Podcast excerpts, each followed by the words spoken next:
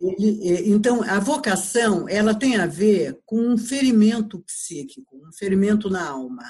Ou você pinta, ou você enlouquece. Van Gogh. Você tem que fazer aquilo. Não é como um talento ou um, um dom em que eu posso ter, ter a opção, digamos assim, de agregar a minha vida ou não, percebe? Normalmente o caminho é tortuoso, ele não é um caminho simples e fácil. O Walt Disney, não, o que o Walt Disney apanhou para pôr as tirinhas e os quadrinhos em questão, ele sofreu horrores, horrores. Então você vai ver que a vocação é trazer alguma coisa que é um chamado, que muitas vezes não existe na humanidade. Começando mais um Arte Academia Podcast, um bate-papo sobre pintura e desenho acompanhado de histórias inspiradoras.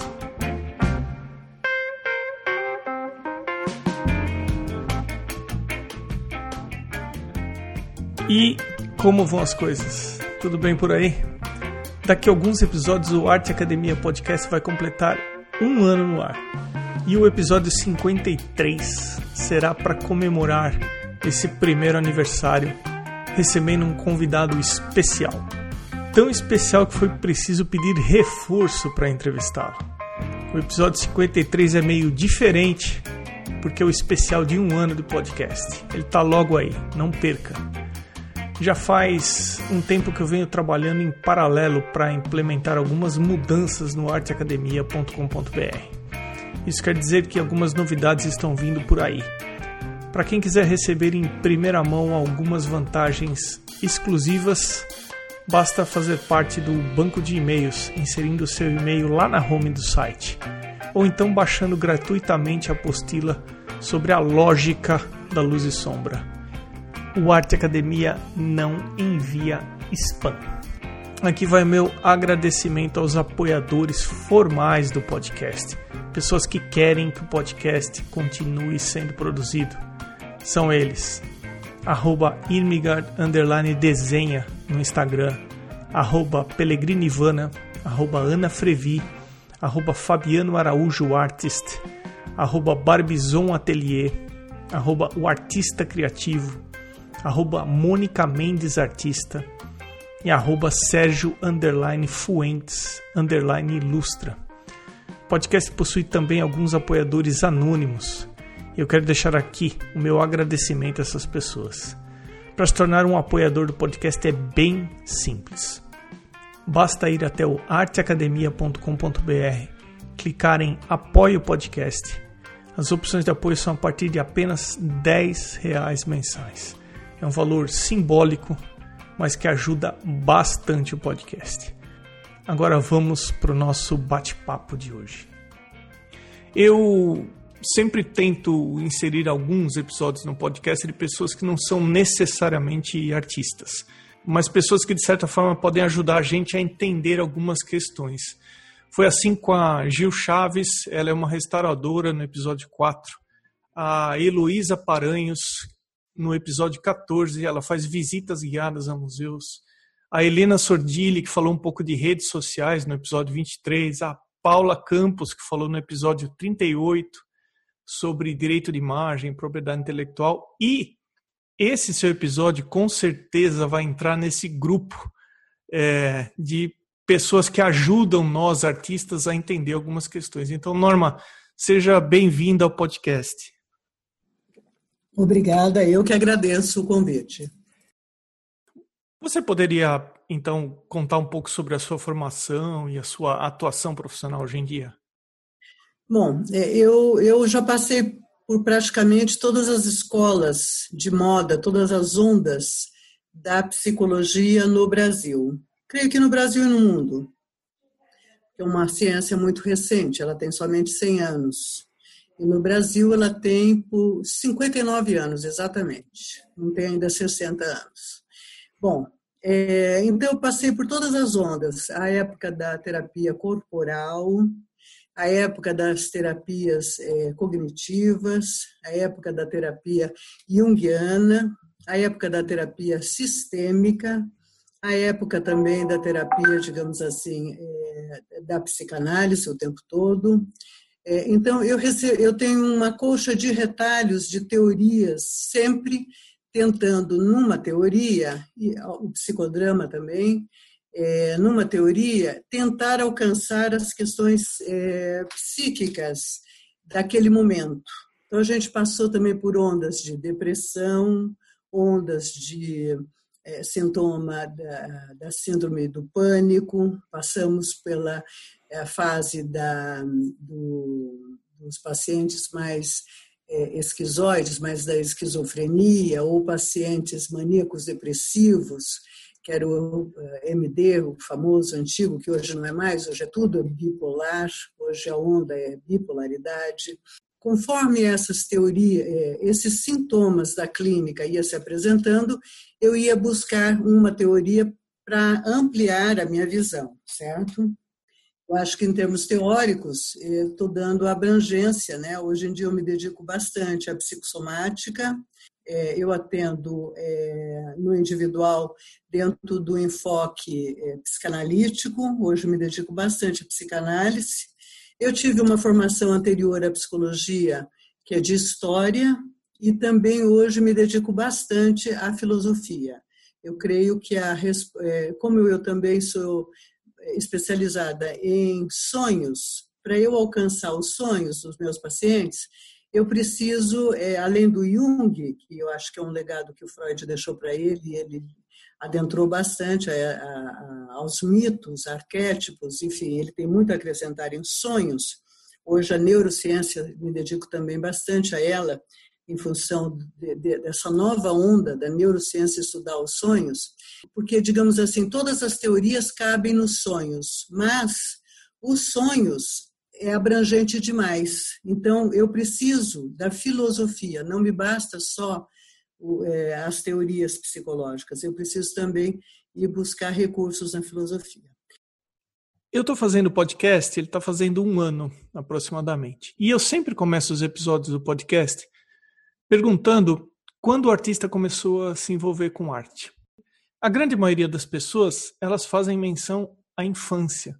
A minha primeira dúvida, que eu gostaria que você ajudasse a as pessoas que ouvem o podcast entender, e principalmente eu gostaria de entender muito, é o seguinte: quanto essa associação com o que fazemos, com o que fazíamos quando criança, realmente determina nossos passos para o futuro? Eu quero dizer assim: buscar referências na infância é uma maneira eficiente da gente encontrar um norte em relação ao caminho que a gente deve seguir no futuro? para quem está buscando esse norte? É uma pergunta muito pertinente, Emerson, pelo seguinte: eu diria, o Freud nos diz que todos nós, a partir de cinco aninhos, somos velhos. Ou seja, até cinco aninhos está estabelecida a psique. E dentro dela, nós vamos encontrar. Agora, eu vou juntar todas as teorias que eu tenho, tá? Nós temos que juntar a questão da vocação. Vocação é âmago da psique, da alma. Encontrar a vocação depende, é, a vocação, ela depende da manifestação dela. Digamos que eu vá fazer, a minha vocação é deixar na literatura, não uma, uma literatura rápida, é, é, que eu tenha talento para escrever, mas é, a minha vocação é deixar uma obra maior, pode ser que eu leve 16, 40 anos para desenvolver. Então, ela, é, aos cinco aninhos, ela já está no bojo da minha psique, mas o meu talento é, é, vai me levar a pesquisar, a me a, a, me aprofundar e eu vou apresentar essa obra, essa grande obra, ou todo o acervo das minhas obras, e no acervo você vai ver que os grandes artistas vão dizer: o que, que você leria? Vamos pegar literatura. Eu tenho alguns grandes escritores que só respondem assim: eu hoje é, recomendaria apenas leia Dostoiévski. Não perca tempo com outros autores. Né? Na poesia, você vai ter também é, a fala de um ou outro que vai dizer leia só fulano ou fulana, percebe? Então, nós temos, é, nós temos as verdadeiras é, relíquias, os, pérolas, que se levou muitos anos para depurar esse grande diamante.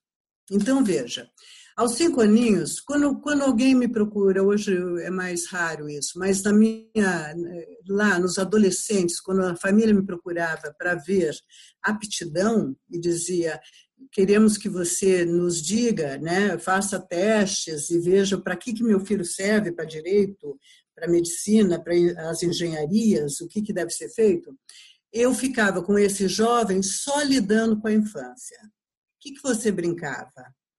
Como que era a sua infância? Até os cinco aninhos, que memória que você tem? Uma vez eu me lembro de trabalhando muito tempo com uma moça, ela tentava os concursos, concursos para juíza. E quando nós trabalhamos, no meio do trabalho dela, da aptidão, ela teve um sonho da infância. Então veja como o sonho também nos auxilia, né? O sonho da infância dizia o quê? Que ela era uma investigadora, então tinha tido um assassinato e ela estava investigando pelo corpo, pela forma de facadas, a, a, o ângulos da, da faca, é, é, ela descobria todo o crime.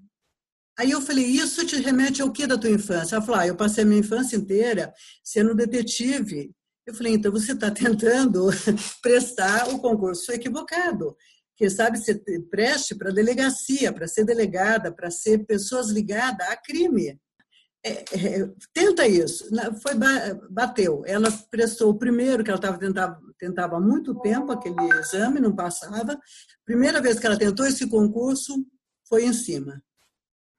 Ô Norma, a gente pode concluir então que é super importante a gente voltar para a infância para identificar o que a gente fazia naquela época e usar isso como base, como parâmetro para tomar algumas decisões? Sem dúvida. Aí nós temos um monte de questões que eu vou chamar de lixo psicológico que vai atrapalhar muito, Emerson. Por exemplo, eu posso ter nascido com a vocação de, da pintura, Van Gogh. Mas o meu pai pode passar para mim a projeção que eu deveria ser pastor. Então, eu sou criança, me sinto a pior das pessoas, porque eu não desenvolvo latim, eu não sei falar latim, eu não consigo aprender latim, e todos na minha família seguem serem pastores. Por acaso, minha mãe desenha um pouco, e eu fico me sentindo um retardado a vida inteira, ou o lixo psicológico sobre mim me atrapalha na minha real e verdadeira vocação. Isso é, é super comum. Eu ouvi nas entrevistas a seguinte forma: olha, bacana que você gosta de desenhar, bom que você gosta de pintar, mas você precisa trabalhar, precisa fazer alguma coisa na vida, né? Você precisa fazer uma faculdade. É, são raras as pessoas que eu conheço, os artistas que eu conheço, que receberam um incentivo dos pais para seguir essa carreira. E aí, o que você está chamando de lixo psicológico são talvez muitas inquietações que a gente desenvolve com o tempo, é isso? Então, veja bem, eu não quero defender os pais, mas eu entendo perfeitamente que os pais estejam preocupados com o amparo e desamparo do filho. Eles não querem ir embora desse planeta deixando um filho desamparado. E amparo no nosso mundo, até ontem, né, até o Covid-19, significava é, capitalismo, dinheiro. Ok? Então, o que, que eu espero? Que a minha filha faça direito e também siga a vocação que ela tem para, por exemplo, desenhar modelos de moda.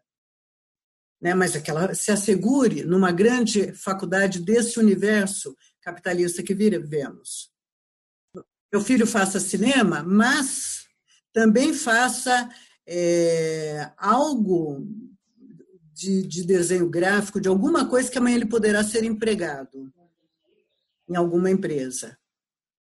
não é? Sim, eu, então, eu comentei, desculpa interromper, mas eu comentei em alguns episódios que, olhando pelo lado dos pais, na minha maneira não técnica de falar sobre isso, dentro do universo dele, eles estão fazendo aquilo que eles acreditam que seja o melhor para os filhos, certo? Certo. E mais, dentro da geração, eu tenho um poema muito bom, chama-se, não sei se você se lembra, esse é um poema da minha geração, é, é um poema do Calil Gibran Calil, Vossos filhos não são vossos filhos. Não, eu não lembro. Depois a gente pode dar uma procurada. É um, é um, é um, um poema que diz que os filhos não são dos pais e que eles deverão seguir o próprio curso. E os pais não deverão influenciar os filhos. Porque ele diz, porque o, o amanhã não mora no passado. O amanhã pertence a essa nova geração, que você não poderá visitar nem em pensamento. Agora, vamos desenvolver um pouco essa situação que você deu como exemplo para a gente. Imagina essa pessoa que ela cresceu em uma família em que ela desenvolveu ou ela identificou uma aptidão para uma área e ela recebeu uma influência dos pais para seguir uma outra área. Sim. Ela, ela cresce, ela amadurece, ela se desenvolve com isso em mente, essas inquietações. E existem algumas pessoas que se conscientizam que elas devem fazer uma mudança no meio da jornada deixar a profissão que elas estão atuando e começar a fazer algo que tem mais a ver ou tem todo sentido com a essência dela. E tem algumas pessoas que não conseguem fazer o que eu chamaria talvez de um rompimento e seguem nessa profissão que foi que ela recebeu a orientação, mas carregando um, talvez um peso de frustração ou alguma coisa do tipo. Só abrindo um parênteses, eu ouvi ontem num podcast que 80% dos americanos não trabalham naquilo que traz realização para eles. Então, assim, o que eu gostaria de tentar entender é o seguinte: o que faz uma pessoa continuar nessa profissão que não dá realização e o que faz uma outra pessoa ter força suficiente para quebrar essa barreira e seguir para uma outra direção? Vamos separar o que é talento de vocação. Talento, eu posso ser uma pessoa bastante talentosa e ser, além de psicóloga, é, gostar de escrever e ter talento para fazer poemas, ok? Agora, se eu não tivesse abraçado a minha vocação, eu teria adoecido. Eu criarei sintomas. Eu sou obrigada o, o James Hillman tem um, um livro chamado O Código do Ser. Ele diz que Platão disse que a pessoa, ao nascer, ela pega o daimon, e o daimon vem escrito o tipo de família que ela nascerá, porque nessa família ela irá ser ferida ou marcada para não haver risco dela não fazer a vocação que lhe é destinada. Porque muitas vezes, exatamente porque seu pai e sua mãe não te habilitam a você seguir a sua vocação, é que faz com que você se torne obstinado a, a desenvolver.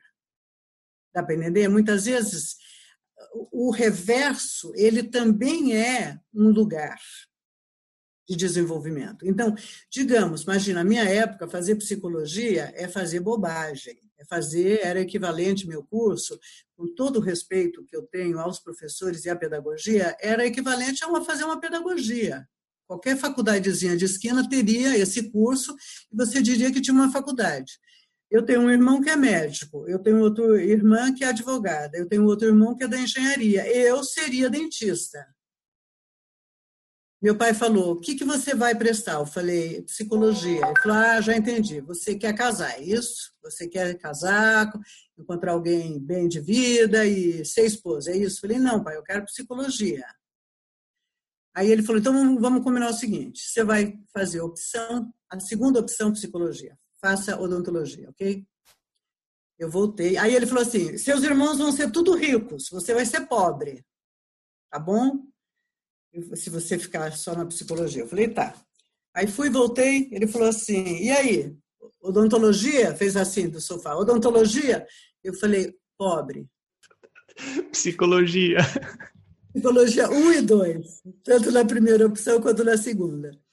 Bom, quando lá pela frente, muitas vezes havia dificuldade financeira para ajudar um irmão ou outra, eu ajudava a minha parte e falava, pai, saiu da psicologia já. É, aí ele falava, mas larga de ser, eu era um imbecil, não sabia que o mundo ia ficar louco, e os psicólogos não ter lugar. Ok, você falou sobre separar aptidão de vocação.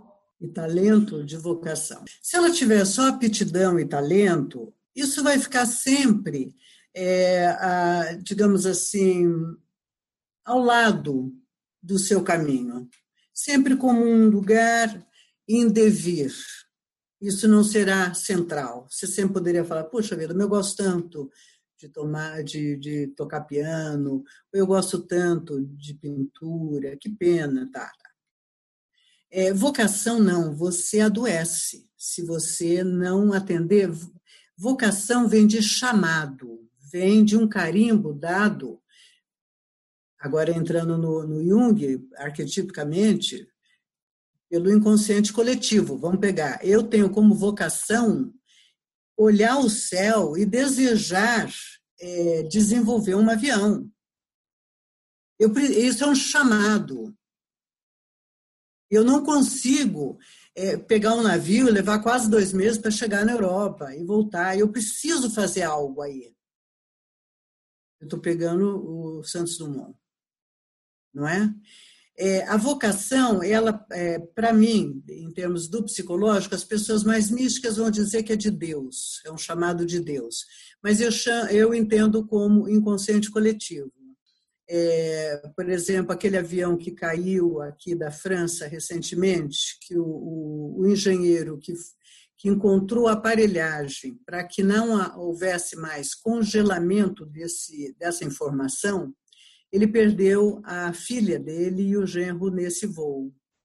Ele conta que ele entrou num laboratório e só saiu quando ele conseguiu é, criar essa peça que identifique aquela confusão de não se saber o, o avião pelo excesso de congelamento ou de frio parece que perdeu a rota, né, o rumo. Uhum. Ele, então, a vocação ela tem a ver com um ferimento psíquico, um ferimento na alma. Ou você pinta ou você enlouquece. Van Gogh. Você tem que fazer aquilo não é como um talento ou um, um dom em que eu posso ter, ter, a opção, digamos assim, de agregar a minha vida ou não, percebe? Uhum. Normalmente o caminho é tortuoso, ele não é um caminho simples e fácil. Você não vê as pessoas relatarem esses grandes empreendimentos. Eu estou trazendo questões grandiosas, tá? de, de vocações históricas que ficaram em biografias pelo caminho. O Walt Disney não, o que o Walt Disney apanhou para pôr as tirinhas e os quadrinhos em questão, ele sofreu horrores, horrores, né? nas biografias. Então você vai ver que a vocação é trazer alguma coisa que é um chamado, que muitas vezes não existe na humanidade. Eu vou contar uma historinha para você. Sim. E com base nesse imenso repertório de conhecimento que você tem, Gostaria de ouvir a sua opinião se a gente está falando de vocação também. Uhum. Eu tenho um amigo, o nome dele é Jason Martins. Ele é técnico de tênis, o esporte, tênis, em São Paulo. Ele tem uma academia é, super conceituada chamada Jason Martins Tennis Experience. Para mim, ele é o melhor que tem nesse assunto. E ele me contou uma história que eu nunca mais esqueci. O Japão tem uma associação que apoia jogadores de tênis sem condições financeiras para se tornarem profissionais, porque o tênis ele, ele requer muito investimento financeiro na parte da formação do atleta. Então, uhum. o que, que essa organização no Japão fez? Numa ocasião, eles trouxeram um técnico de tênis dos Estados Unidos para escolher entre quatro crianças dessa organização no Japão, uma para levar para a academia dele nos Estados Unidos e treinar por dois anos para se tornar profissional. Essa organização no Japão bancaria esse menino para se tornar, investiria nesse menino. Esse técnico americano super premiado, treinou André Agassi, Maria Sharapova, vários que foram o número um do ranking. Organizaram um torneio e esse técnico foi para o Japão para assistir esses meninos jogarem entre si. Uhum. Então, a criança que ele escolheu, ela havia perdido os três jogos que ela tinha feito. E na hora de denunciar, ele escolheu aquela criança. E ele foi bastante questionado por que, que ele escolheu a criança que tinha perdido os três jogos. Uhum. Uhum. A justificativa que ele deu para a escolha foi que ele observou que, mesmo nos últimos pontos dos jogos que aquele menino fez, ele jogou com a coragem que ele identifica em campeões.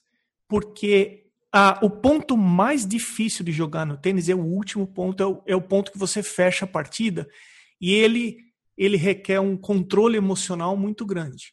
E uhum. essa criança, mesmo no último ponto contra ele, uhum.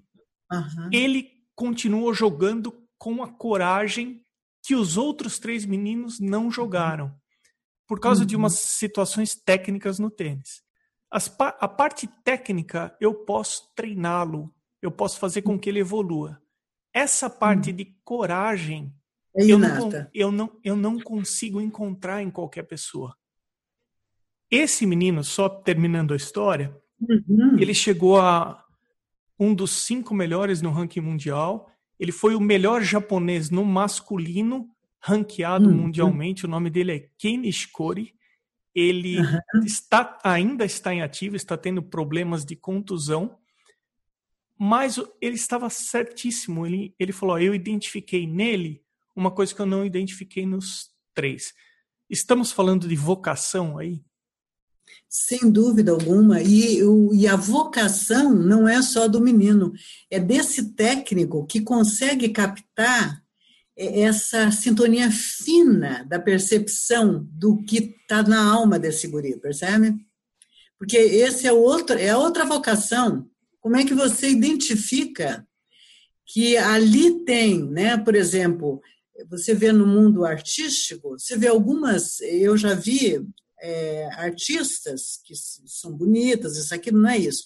Você percebe que ali dentro tem uma estrela. Com base no que você está me falando, algumas pessoas nascem com alguma coisa que a gente chama de vocação. O americano fala gift, um presente que recebemos. Ou, na sua opinião, todos nascem com algum tipo de vocação? Então, eu acho que todos nascemos com talentos. A vocação, ela tem como histórico, um histórico, coincidentemente ou não, mais pesado, mais difícil. A gente sabe que o Einstein, até 10 anos de idade, não, não lia, né? O talento, ele, eles, são, eles são, digamos assim, de outra ordem. É, esse é meu ponto de vista, mas eu sou, digamos assim, eu sou psicanalista, né? A gente tende a ver mais o lado mais, digamos assim, soturno, né, da personalidade. A gente vai em lugares mais profundos da alma, né? Muitas vezes o paciente me procura estando muito mal, principalmente é, esse lado dos artistas que eles vão. Tem uma frase da Nice Silveira que é maravilhosa, que eu adoro, a Nice é, é nossa aqui do Rio de Janeiro, ela fala: os artistas e os loucos mergulham nas, nas mesmas águas, só os artistas voltam. Agora, o artista que volta e que é vocação dele, ele não volta, ele fica lá com os loucos se ele não atender o chamado ou a vocação dele. Você sabe que entrevistando o Tarcísio ele falou uma coisa bacana, porque sempre que conversamos, nós, os artistas, uh, um ponto em comum é que a gente tem que olhar para dentro para o que o Tarcísio comenta no episódio dele, que é para trazer para fora uma arte verdadeira, alguma coisa que tenha significado, alguma coisa que tenha sentido. Então, falar que a gente olha para dentro é meio ponto comum nos artistas. E a gente tende a colocar nesse olhar para dentro meio que uma uma eu não diria garantia, mas algo que está mais próximo de fazer alguma coisa com mais conteúdo, ao invés de fazer uma coisa mais superficial. Algumas pessoas, e eu posso estar falando uma grande bobagem, mas algumas pessoas me parecem ter mais dificuldade para olhar para dentro de si mesmo do que outras. É, o que eu gostaria de perguntar para você é: você sugeriria algo para fazer isso de uma forma mais eficiente? Como é que a gente pode ouvir a gente de uma maneira melhor? Deixa eu te dar dois caminhos. Primeiro, não sei se você sabe que o Dali fazia o seguinte hábito: ele segurava uma colher de prata bem pesadona e nos últimos segundos que ele estava acordando, porque a, a, a colher vai cair e vai despertá-lo, ele segurava a imagem que vinha, tá? E ia para a tela. Agora vamos voltar um pouquinho na neurociência. A neurociência divide, pelo menos, vamos a grosso modo, para a gente não se estender demais. Você tem uma fase da lata de lixo da memória da vigília. Então, você, os primeiros momentos de sono, você vai estar em ondas, o cérebro vai estar limpando uma memória que não nos interessa. Então, há uma seleção de memória. A segunda fase do sono é o sono REM. Eu vou, então, entrar em sonho. Então, eu tenho pelo menos de quatro, três a quatro grandes sonhos do, no transcorrer do, da fase do sono REM. E agora eu estou a milésimos para acordar. Essa é a fase da criatividade. Então, na hora que eu estou começando a acordar, vocês, artistas, devem ficar quietinhos, sem mover o dedo, nada, porque vai embora muito rápido. E ficar bem quietinho, segurar principalmente o último sono, o sonho, a última imagem, segurar aquele momento, reter, porque é a fase da criatividade. Digamos, eu tive uma noite de insônia, dormi muito mal, porque eu tenho um boleto para pagar amanhã no banco e eu não sei como pagar. Bom, lá pelas tantas eu dormi, eu faço todo esse processo, mesmo que eu durma só duas horas naquela noite. Um pouquinho antes de acordar, o que, que vai acontecer? Na fase da criatividade, eu vou fazer ah, vou falar com o gerente X, Y, Z, e o gerente vai me fazer o Y, né? vou fazer isso, vou fazer aquilo vou para o banco e resolvo tudo que uma noite inteira eu tinha certeza que não teria saída. A criatividade, ela está amanhecendo o dia, ela está nesse processo do dormir acordando. É, porque tem alguns artistas, inclusive, que eles anotam o que eles sonham, para não esquecer. Ótimo. Esse é um procedimento em que você está direto no inconsciente. Então, se eu não segurar bem os meus sonhos na minha leve memória que eu estou acordando, estou acordando meus, meus braços, minhas pernas, tudo meu, mas também estou acordando a consciência de que eu estive no inconsciente e estou retornando. Então, é de uma forma, digamos assim, para eu lidar com a criatividade no inconsciente. Tá. Agora vamos passar para outra que é de forma consciente. Eu tenho uma meditação que eu estou soltando no meu podcast é, essa semana, por sinal, porque me pediram, que é uma meditação que ela não visa a espiritualidade, ela visa o psicológico. Como que você faz essa meditação? Você fica quieto, sentado em cima dos isquios, com as costas não encostadas na, na, na cadeira, para não dar sono, porque o ego, ele, é, ele tem macaquinhos, o ego a gente chama, ele é saltitante e cheio de, de, de, de racionalidade o tempo todo, e eu quero a minha alma, eu quero, eu quero a minha vocação, eu não quero ficar na racionalidade, eu quero adentrar a um universo psíquico profundo. Então, eu, eu não encosto na cadeira, sento em cima dos isquios, fecho meus olhos, e fico concentrada no timo. O timo é uma glândula entre o coração, os dois os pulmões. Essa glândula, ela tem muitas vezes, quando você vai para essa meditação, pode ser que você encontre um pouco um, uma trepidação, como se a alma entrasse em regozijo pelo contato da consciência com esse lugar. Eu falo sempre que a alma bate palminha, você fala, nossa, você está olhando para mim, não acredito. Então, é, o timo, ele faz um movimento interessante quando você vai para esse lugar. Você fecha seus olhos e vai para dentro, vai fazer o contato com o timo e vai, eu ponho sempre uma música que me ajude a entrar nesse estado mais de paz. E aí você vai ver que a psique, a parte da racionalidade dela, não vai parar. Vai saltar a entrevista que você fez agora aqui comigo, vai saltar a conversa que você teve com a sua mulher há pouco, vai ficar saltando um monte de coisas. E você deverá acompanhar esse monte de, de macaquinhos. Então vem o primeiro macaco, você conversando com sua mulher. Depois vem o segundo macaco, que alguma coisa ficou encravada, de não sei o que com quem você estava conversando. Depois vem... Aí você passa um denominador comum. O que, que tem em comum com esse lixo de memória da vigília?